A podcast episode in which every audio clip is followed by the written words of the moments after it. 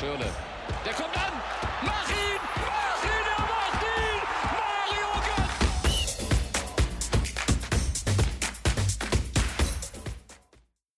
Und damit heißen wir euch recht herzlich willkommen zurück bei der 27. Episode von DFP. Wir haben uns mal wieder einige Wochen nicht gesprochen. Es liegt mal wieder an unserer Nachlässigkeit. Heute sind wir mal wieder im vollen Viererpack da. Hallo von mir. Die anderen sagen auch mal, begrüßen auch mal die Menge, die uns hier zuhört. Ein wunderschönen Abend. Moin, moin. Okay, damit starten wir drin rein in den 22. Spieltag der Fußball-Bundesliga. Einiges hat sich getan mittlerweile. Ich kann mal wieder sehr, sehr happy sein mit Mainz 05. Ähm, wir fangen aber natürlich an mit dem Topspiel schlechthin. Ich sehe hier schon eine kleine Träne, die aus Tims Gesicht kommt. Tim, wie hat denn dein Rekordmeister gegen die Frankfurter gespielt? Ziemlich beschissen. Also, das war halt äh, ja, eine absolut verdiente Niederlage. Die erste Halbzeit war mit das Schlechteste, was Bayern gefühlt diese Saison gespielt hat. Ähm, herausheben würde ich da ganz gerne einen äh, Leroy Sané, der zwar gefühlt durchaus aktiv war in der Offensive, aber wenn ihm mal was nicht gelungen ist, äh, die Körpersprache fand ich absolut schwach. Also es war, finde ich, eine absolute Frechheit. Ähm, dazu hat man, hat Flick sich das erste Mal, seitdem er Bayern-Coach ist, wirklich unfassbar vercoacht. Also Niklas Süle als Rechtsverteidiger aufzubieten gegen die Außen, gegen Kostic, gegen Younes zu stellen, also das war von vornherein klar, dass das nicht funktionieren würde. So wie Süle halt auch im Moment spielt, was nicht annähernd so gut ist, wie er es äh, vor seiner Verletzung äh, schon abgerufen hat. Und dementsprechend ähm, ist man dann ja, mal wieder einem Rückstand hinterhergelaufen, einem 2-0 Rückstand und hat zwar noch den Anschluss hinbekommen, ist dann aber, finde ich, auch ein bisschen zu spät in der zweiten Hälfte aufgewacht. Von daher absolut verdiente Niederlage. Frankfurt ist wirklich stark drauf im Moment ähm, und ja, haben sich jetzt ein schönes Polster auch nach hinten äh, erarbeitet. Von daher kann ich, also ja, es ist, also es ist halt wirklich einfach verdient und mehr braucht man da brauche ich da jetzt gar nicht so zu sagen. Also ich bin jetzt noch nicht mal irgendwie so mega enttäuscht, weil es war mir von vornherein klar, dass das Spiel jetzt nicht so im Vorbeigehen gewonnen werden kann. Ähm, aber halt, es ist, es ist halt schon bitter, dass, äh, dass man es auf jeden Fall hätte verhindern können. Ja, ich fand besonders war ja, dass das Spiel so ein bisschen mit Ansage kam. Also nach dem Bielefeld-Spiel war es ja schon eine angespannte Lage für die Bayern. Ähm, und noch überraschender fand ich es eigentlich dann, dass bei den Frankfurtern das ausnahmsweise mal nicht äh, Jovic oder Silva waren. Silva war jetzt verletzt, also hatte gar nicht die Möglichkeit, aber Jovic hat jetzt auch nicht getroffen. Und trotzdem haben die Frankfurter es geschafft, die Bayern da äh, defensiv, beziehungsweise aus der Sicht der Frankfurter offensiv, total einzuheizen. Und äh, die Münchner sahen da teilweise echt ganz schön schlecht aus, wie du schon gut gesagt hast. Und ähm, man muss sich langsam ja auch fragen, wie das weitergehen soll bei den Münchnern. Vor allem, wenn ein Boateng, ein Alaba und ein Süle vielleicht die Bayern verlassen sollten, dann gibt es da eine ganz schöne Lücke hinten drin. Und ähm, ja, man darf gespannt sein. Wir blicken natürlich jetzt auch auf die Tabelle. Die Bayern haben nur noch zwei Punkte Vorsprung vor den Leipzigern. Was denkt ihr denn, Moritz und Nick? Werden die Bayern in dieser Saison vielleicht mal nicht Meister? Ah, ich denke schon, dass sie, dass sie definitiv Meister werden, ähm, einfach weil es immer so ist. Leipzig wird es, denke ich mal, dann auch wieder irgendwann nicht mehr schaffen mit der, mit der Konstanz. Ähm, Wolfsburg, Frankfurt sich da jetzt auch noch nicht im Titelrennen. Die sind zwar auch nur sieben Punkte dahinter, aber ja, ähm, denen traue ich das einfach noch nicht zu, jetzt wirklich noch bis zum 34. Spieltag jedes Spiel fast zu gewinnen, weil das wird Bayern, denke ich mal, machen. Natürlich, wenn die vielleicht noch ein paar Punkte hier und da verlieren. Aber wir wissen alle, wie Bayern drauf ist, wenn sie wirklich müssen. Also besonders dieses, äh, ja, dieser Winterschlaf Januar, Februar, äh, das ist jetzt auch schon öfters vorgekommen und ist jetzt auch für die Spieler nicht unbedingt was Neues und ja, die werden sich da nochmal an ihrer Ehre packen und auf jeden Fall Meister werden, meiner Meinung nach. Da gehe ich auf jeden Fall mit. Also ich könnte mir auch vorstellen, dass die Bayern eventuell ein, zwei Spiele patzen werden, aber die Vereine darunter wie Leipzig, Wolfsburg, Frankfurt, Leverkusen hat man jetzt auch am Wochenende wieder gesehen gegen Augsburg ähm, patzen werden und dass es so wie immer wird, dass der FC Bayern dann Meister wird. Ja, da würde ich sagen, haben wir auch die perfekte Überleitung, nämlich apropos Verfolger. Borussia Dortmund lebt wieder. Derby-Sieger gegen eure Schalker. Sancho und Haaland in den letzten zwei Wochen mal wieder richtig guten Fußball gespielt. Natürlich muss man sagen, ähm, gegen die Schalker muss man zurzeit gewinnen. Es ist kein richtiger Derby-Sieg, es ist irgendwie so eine Art Pflichtsieg. Also alles andere wäre eine Enttäuschung gewesen. Und äh, nichtsdestotrotz, ein Blick auf die Tabelle nochmal. Dortmund ist echt im Straucheln. Es könnte sein, dass sie das europäische Geschäft verpassen. Zweiter hinter, hinter München zu werden, ist eigentlich komplett unrealistisch. Ähm, und was wir jetzt auch gelernt haben, die Dortmunder werden im Sommer einen neuen Trainer bekommen, nämlich Marco Rose wird bei Borussia Dortmund übernehmen. Was sagt ihr denn zur Personalie Rose und denkt ihr, es ist der richtige Weg, ähm, vor dem Saisonende keinen neuen Trainer zu verpflichten? Ich bin mir, also klar, Terzic ähm, hat jetzt natürlich so ein bisschen das, äh, die Herzen vielleicht ein bisschen mehr auf seiner Seite durch diesen Derby-Sieg und auch dadurch, dass es jetzt wieder ein bisschen besser läuft. Aber man muss halt auch schon sehen, dass gefühlt, also ohne Sancho und Haaland läuft halt bei Dortmund nichts. Also die sind so unfassbar abhängig von den beiden. Ähm, ich fand es überraschend, dass sie gegen Sevilla gewonnen haben in der Champions League dann noch dazu und wirklich auch gut gespielt haben ähm, in, in den meisten Phasen des Spiels. Aber irgendwie sieht es halt immer noch nicht wirklich stabil aus. Ähm, du hast halt auch gesagt, Schalke ist halt auch nicht wirklich der Gradmesser, um jetzt sagen zu können, es läuft wirklich gut, aber es kann natürlich jetzt so ein bisschen wieder äh, ja, den, den Verein in die richtige Richtung lenken. Ähm, plus, es ist halt die Frage, wer hätte denn jetzt noch bis zum Saisonende irgendwas anders reißen können? Wer wäre irgendwie verfügbar gewesen?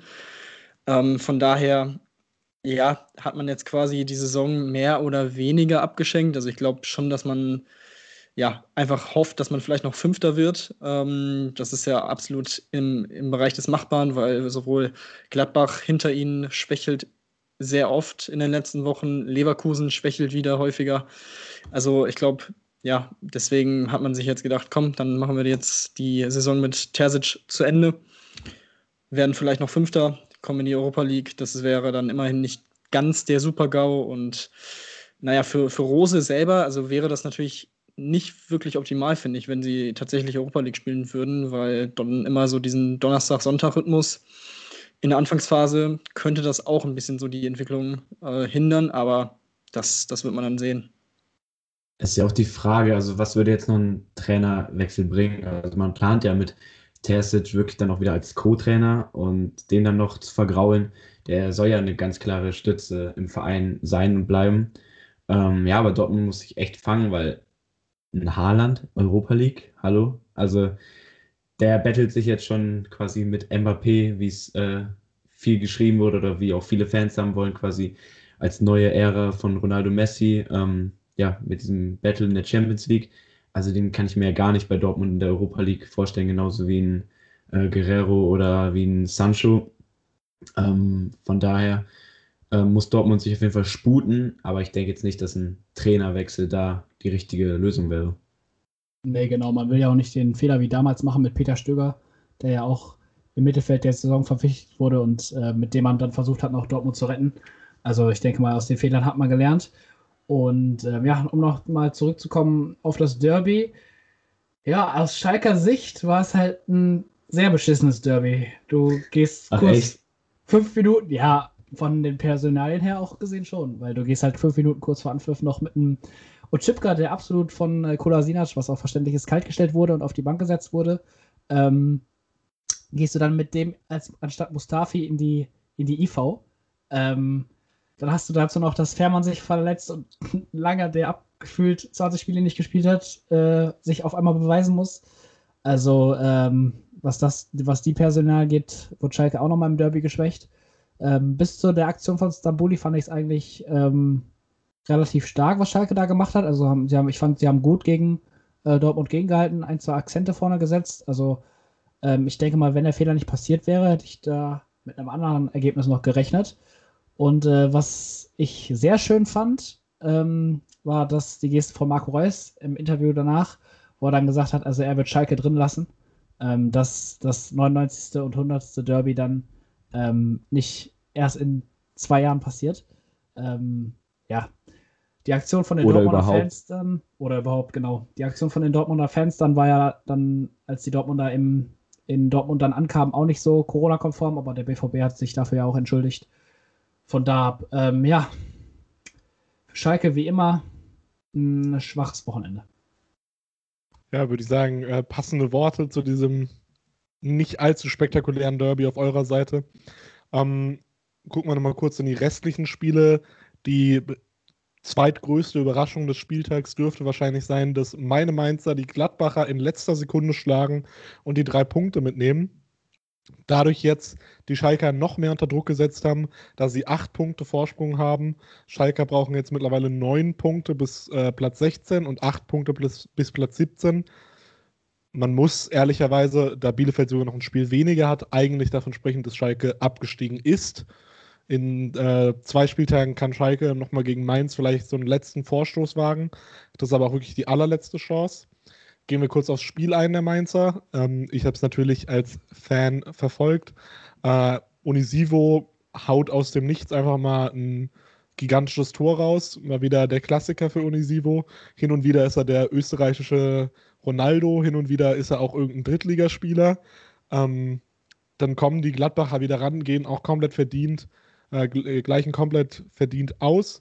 Und dann kommt eigentlich wieder aus dem Nichts Kevin Stöger, der zum zweiten Mal hintereinander einen Joker-Treffer gemacht hat. Ähm, Tim schon, sei alte Düsseldorfer Legende. Und jetzt sieht es wieder ganz gut aus für die Mainzer, seitdem Bo Svensson übernommen hat. Insgesamt äh, gefällt mir das echt ganz gut. Die Hoffnung ist zurückgekehrt. Ich glaube es noch, noch, also ich bin noch ein bisschen ungläubig so insgesamt, aber erst der Sieg gegen Union, beziehungsweise davor ja sogar gegen Leipzig gewonnen. Dann jetzt äh, noch das knappe Unentschieden gegen Leverkusen. Jetzt noch der Last-Minute-Sieg. Macht mir momentan Hoffnung. Wie seht ihr das aus der objektiven Sicht? Ja, das kann ich, kann ich absolut verstehen, dass da die, die Hoffnung wieder da ist. Ähm, also, es würde mich ehrlich gesagt wundern, wenn Mainz gegen Schalke verliert. Also, Mainz macht wirklich einen gefestigten Eindruck. Ähm, auch, ne, also vor ein paar Monaten hätte es halt auch sein können, dass äh, nach dem Ausgleich von Gladbach sie komplett auseinanderfallen und Gladbach das Ding am Ende 4-1 gewinnt. Ähm, jetzt kommen sie dann nochmal zurück. Ähm, von daher und irgendwie ist es da unten so von Platz 12 bis 17, finde ich, unfassbar schwer einzuschätzen. Also Bremen ist, wie ich schon häufiger gesagt habe, nicht so gut, wie sie dastehen. Das haben sie auch gegen Hoffenheim gezeigt. Das war wirklich eine desolate Leistung. Ähm, gegen Hoffenheimer, die immer noch Verletzungsprobleme haben, dezimiert ohne Ende sind, 4 zu 0 zu verlieren, pff, ist, schon, ist schon heftig. Dahinter Augsburg ist auch mal so, mal so. Jetzt haben sie gegen Leverkusen in letzter Sekunde äh, das Unentschieden kassiert, hätten eigentlich gewinnen müssen. Ähm, aber trotzdem haben die halt auch andere Spiele dabei, wo man sich so denkt, okay, das ist vielleicht doch ein Abstiegsteam, so ein Team Abstiegskampf. Köln ähnlich, auch die, klar, haben gegen Gladbach gewonnen, weil Gladbach, glaube ich, auch einfach im Moment Bock hat, gegen die Teams unten drin zu verlieren.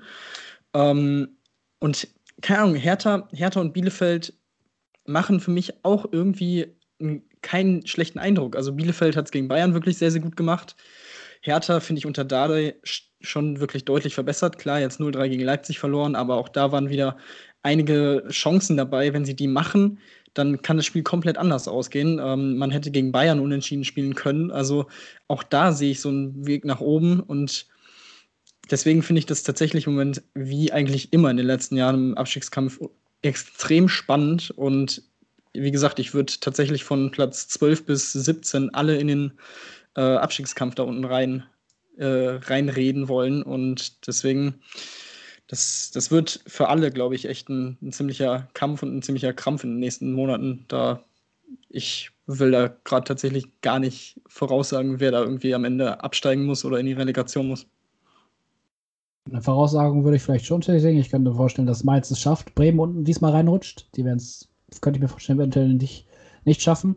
Ähm, und äh, ja, dann Platz 16 wird sich, glaube ich, drum gestritten.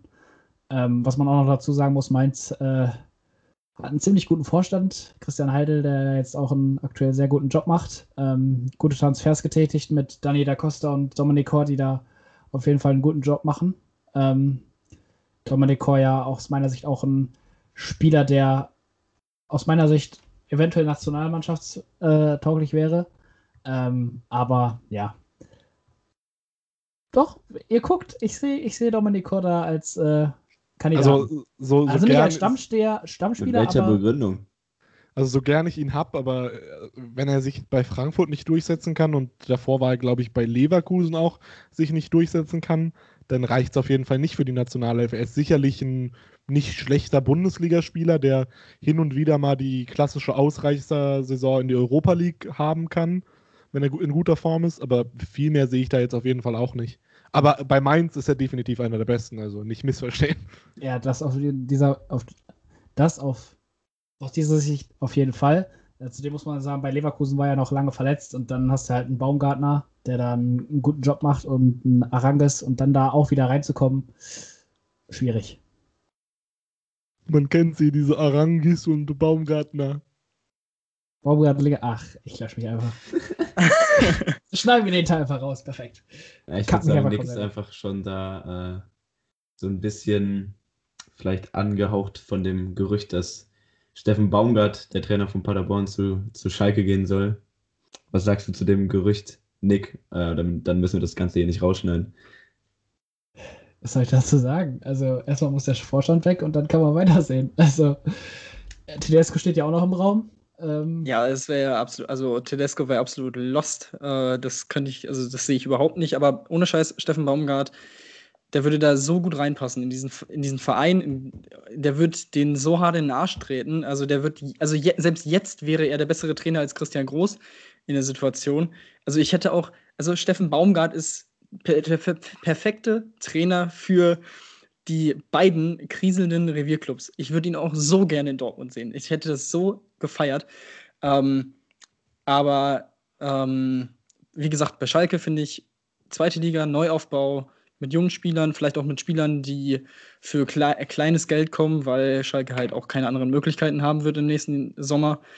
Ähm, kann ich mir das richtig gut vorstellen. Äh, er macht einen Riesenjob in Paderborn, von daher ist halt die Frage, ob er den nächsten Schritt gehen will oder ob er sagt, ich bleibe in Paderborn. Könnte ich mir ehrlich gesagt auch vorstellen. Die sind im Moment Zehnter, werden wahrscheinlich nichts mit dem Abstieg zu tun haben, haben zehn Punkte Vorsprung auf Platz 16. Also auch da, das sieht schon, sieht schon gut aus. Aber ja, müssen wir mal schauen. Ich fände es auf jeden Fall passend und ein sehr, sehr, eine sehr gute Trainerwahl. Ja, also, wir haben eben schon mal kurz äh, darüber geredet und meiner Meinung nach ist es kein fachlich kompetenter Trainer. Und natürlich, äh, also er ist dieser klassische Motivationstrainer, aber dann müsstet ihr genauso sagen, dass Mike Büskens oder sonst was ein hervorragender Trainer für Schalke 04 wäre. Das fällt alles für mich in dieselbe Riege von Ja, aber der- Motivationstrainer, der, es schafft, Ja, aufzusteigen. Der Unterschied, ja, ja, genau, aber der Unterschied ist ja, dass er Erfolg hat und Erfolg hatte. Also mit Paderborn äh, jetzt auch dann die Liga so entspannt zu halten, ist ja jetzt auch nicht mal eben so getan. Also bei denen sind ja auch ein paar Was, Leute. du meinst für die zweite Liga? Ja, ja, also dass er die so entspannt da durchhält und durchführt. Und ähm, ich sag mal so, keine Ahnung, zwei Siege mehr und sie sind Fünfter. Also das ist schon, ist schon Ja, es ist nicht so okay, schlecht. aber es ist jetzt auch nichts Weltbewegendes. Sie sind ein Absteiger und sie steigen nicht noch weiter ab. Also ich sehe da jetzt keine gigantische Leistung. Ähm, er ist sicherlich auch keine absolute Katastrophe, aber also für mich ist das so ein klassischer Zweit-, Drittligatrainer, Dirk Schuster etc. etc. Und ähm, ich sehe zu wenig fachliche Kompetenz, ich sehe zu wenige zu wenig Fingerspitzengefühl, auch mit den anderen Verantwortlichen umzugehen, weil es ja schon eine Branche ist, wo viele Leute ein großes Ego haben und der denen wahrscheinlich eher auf den Schlips treten würde, was ich nicht unbedingt als positiv ansehe. Natürlich, man muss bei Schalke 04 sehr viel aufräumen, aber das kann man auch anders machen.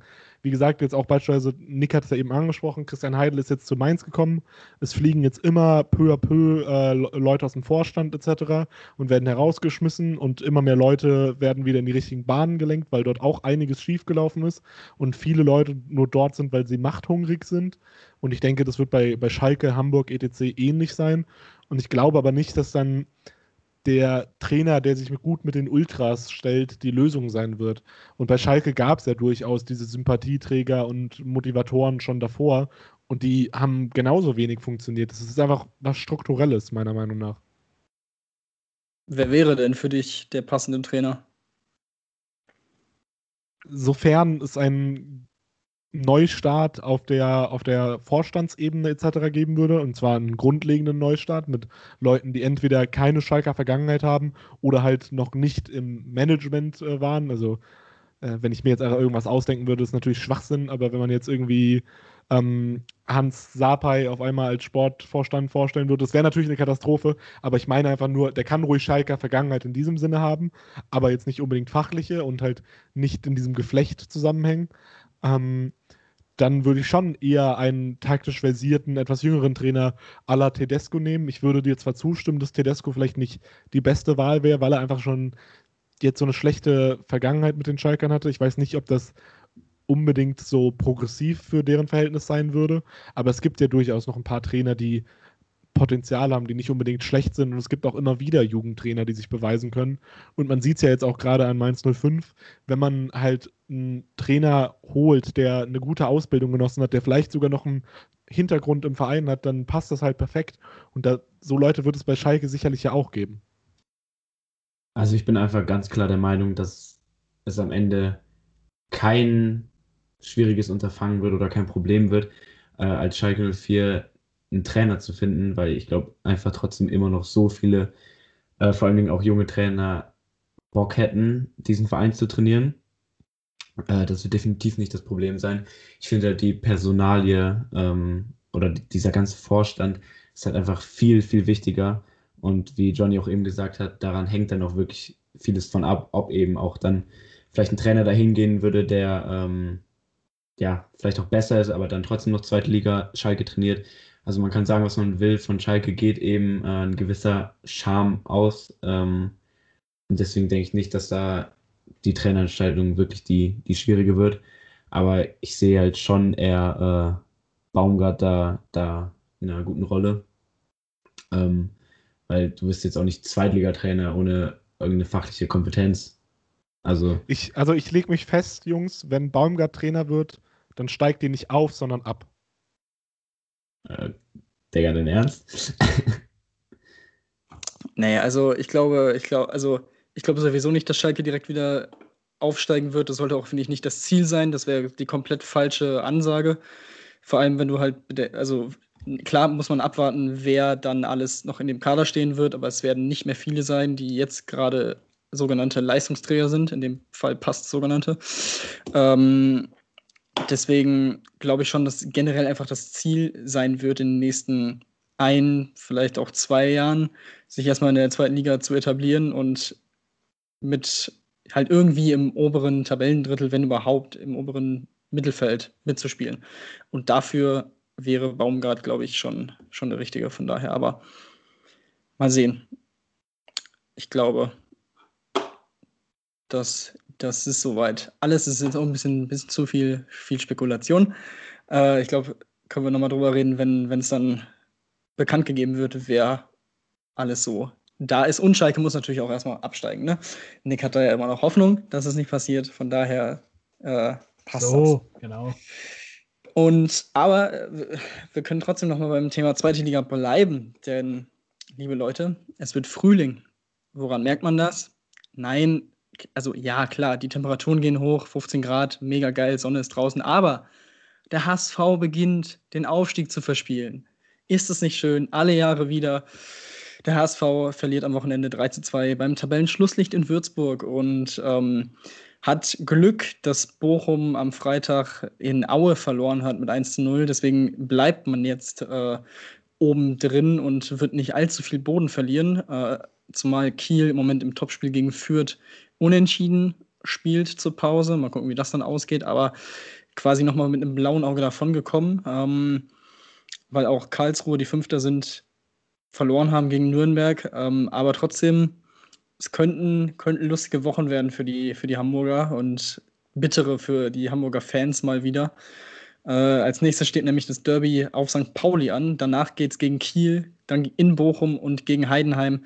Das sind alle Spiele, die können meiner Meinung nach in beide Richtungen gehen für, für Hamburg, vor allem wenn man, wie gesagt, die Bilanz der letzten Jahre ansieht. Ähm, ich glaube, das werden sehr, sehr interessante Wochen, da werden wir auch auf jeden Fall drauf blicken. Ähm, ja, wie gesagt, zu, zu Bochum noch eine Sache. Äh, Herbert Grönemeyer hätte wahrscheinlich oder saß wahrscheinlich vorm Fernseher und hat gesagt, was soll das? Ähm, und gut, die, ne, muss, ich, muss ich auf jeden Fall nochmal Also unterbringen. eigentlich hätte ich jetzt gesagt, das wäre das Wort zum Sonntag, aber ja, irgendwie passt dann doch nicht. Ähm, wo wir gerade davon geredet haben, Nick glaubt immer noch daran, dass Schalke aufsteigt, äh, absteigt. Glaubst du daran, dass Düsseldorf aufsteigt? Äh, ich glaube es, also es ist nicht komplett außer Reichweite, dass Düsseldorf da noch hochkommt. Also jetzt der Sieg wird auf jeden Fall gegen Hannover in Unterzahl 45 Minuten nochmal ein bisschen boosten. Aber wie gesagt, ich bin auch weiterhin nicht wirklich von Uwe Rösler als Trainer überzeugt. Deswegen äh, weiß ich nicht, äh, ob das auch im Moment so, so gut, gut wäre, wenn Düsseldorf jetzt wieder irgendwie sich durchduselt. Ähm, von daher, ich glaube, wenn die so Fünfter, Sechster werden, ist das schon eine, ist schon eine ordentliche Saison am Ende. Von daher, ich glaube im Moment nicht wirklich dran. Ich glaube schon, dass Kiel und Bochum und eigentlich auch Hamburg besser sind, auch vom Kader her. Von daher, ja, glaube ich, dass Düsseldorf mindestens ein Jahr noch zweite Liga spielen wird. Womit man auch leben kann. Nächstes Jahr Düsseldorf-Schalke. Ich hab Bock. Jungs, Auswärtsreise. Wenn- in- wenn in es wieder geht. Wenn ich auch noch mal gerade so nachdenke, es würde ja auch voll komisch, wenn dann Schalke samstags um 13.30 Uhr spielt. Also ganz wilde Zeiten dann. Nicht mehr 15.30 Uhr, sondern dann früher. Ah, Ja, dann, Mal schauen, dann mal hast du den, den Klassiker von früher, den ich immer hatte. Erst 13.30 zweite Liga schauen, dann 15.30 Konferenz schauen, dann 18.30 Topspiel schauen. Dann guckst du auf die Uhr, hui, 10 Stunden Fußball geschaut. ja. Am Ende dann auch mit so einem Scheißgesicht, weil Schalke dann wieder verloren hat. Ich freue mich. Das wird doch schön. Also, ich glaube, damit hätten wir für heute alles abgearbeitet. Ähm, ja, von daher würde ich sagen, war es das von uns für diese Woche. Äh, ich denke mal, ich hoffe mal, dass wir jetzt wieder kontinuierlicher Folgen abliefern und produzieren. Ist ja jetzt auch wieder heiße Phase, Champions League, Europa League, äh, über das man in den nächsten Wochen sicherlich auch nochmal reden kann. Äh, von daher, ja, sage ich wie immer Adios und macht es gut. Ciao, ciao. Haut rein. Ciao, ciao.